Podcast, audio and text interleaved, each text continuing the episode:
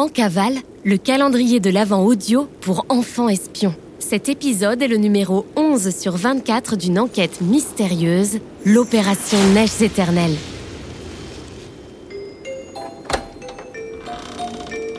En cavale, le podcast d'enquête mystérieuse pour enfants espions. C'est top secret On est en cavale On mène l'enquête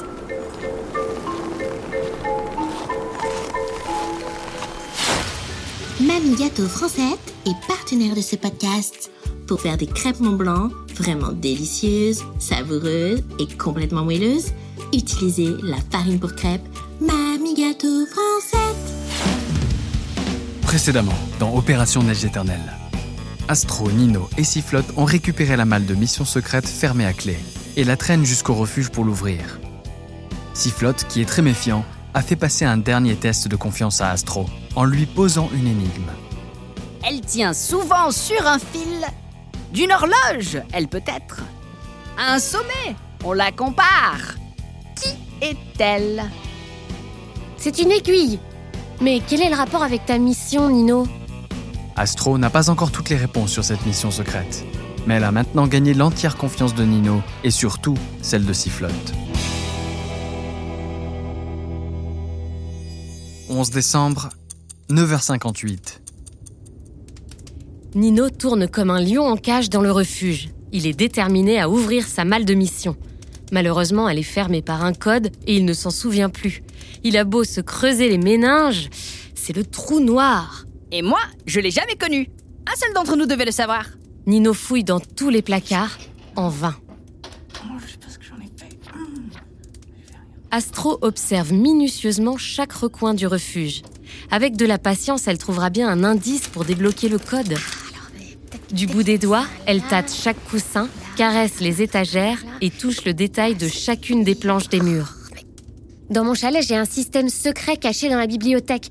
Peut-être qu'il y a ici un mur amovible qui va coulisser Elle souffle sur les livres, colle son nez sur le mur, renifle, hume chaque latte, mais il ne se passe strictement rien. Bon, ça, ça ne mène nulle part et je ne comprends toujours pas cette histoire d'aiguille. Astro aime réfléchir à haute voix. La malle est tellement lourde qu'elle ne peut pas contenir une aiguille à coudre, ni même une aiguille à tricoter.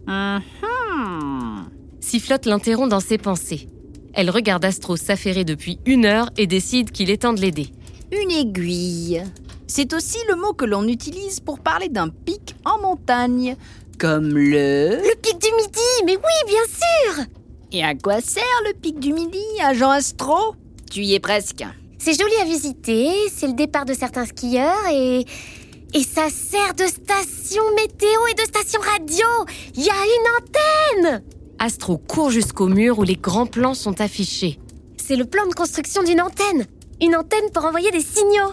Bingo, agent Astro. Astro jubile. Enfin quelque chose à se mettre sous la dent.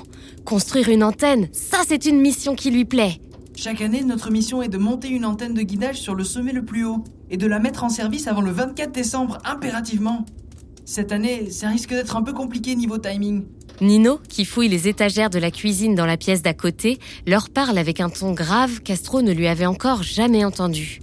Pourquoi le timing est plus serré cette année? On n'a jamais connu autant d'embûches sur notre chemin. Déjà, la montagne bouge. La montagne bouge? Ah bon? Les glaciers bougent pour être précis. Ils se déplacent. Je rigole pas. Et les chemins changent de place. Astro a mille questions à poser sur le sujet. Elle se renseignera sur les glaciers plus tard. Et puis, il y a eu ton accident Ta chute Je... Je crois pas que c'était un accident. Nino et Sifflotte se retournent vers Astro et la dévisagent. Que. Quoi? J'ai assisté à ta chute en direct, Nino. Je ne voulais pas t'en parler avant pour ne pas t'alarmer. mais Je voulais te laisser reprendre des forces. Astro prend une grande respiration. J'ai vu quelqu'un pousser un bloc de glace sur toi. C'est pour ça que t'es tombé. Et je suis sûre que c'était volontaire. Sifflotte est bouche bée et en a lâché sa tasse de café. Nino, lui, a repris la recherche minutieuse de la cuisine. Je, je, je comprends pas Mais qui? Mais...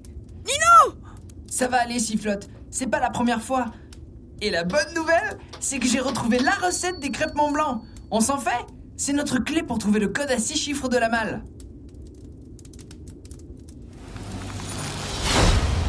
Nino a besoin d'aide pour cuisiner. Une recette codée, c'est une vieille technique de l'Académie des enfants espions pour dissimuler des codes secrets. On les cache habilement dans les ingrédients d'une recette. Suivez la recette que vous trouverez dans le carnet de Nino et observez bien si certains chiffres en rouge ne ressortent pas plus que d'autres. Si vous trouvez le code à six chiffres, communiquez-le en morse avec une lampe torche par la fenêtre. Bon courage et à demain pour la suite de l'enquête.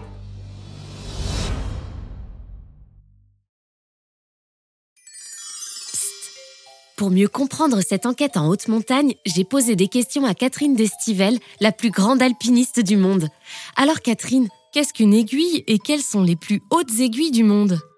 Une aiguille, ça désigne un sommet relativement pointu. Les plus connus, c'est l'aiguille verte, l'aiguille du Midi, où arrive le- ce fameux téléphérique qui a été à un moment donné le plus haut euh, euh, du monde. Ces aiguilles sont... Ouais, elles pointent vers le ciel. J'aime bien euh, l'aiguille de, de Blétière, il y a l'aiguille du Fou, il y a l'aiguille de la République, il y a plein d'aiguilles. En fait, chaque aiguille a un nom qui ont été donnés par les premiers qui ont fait cette ascension en général.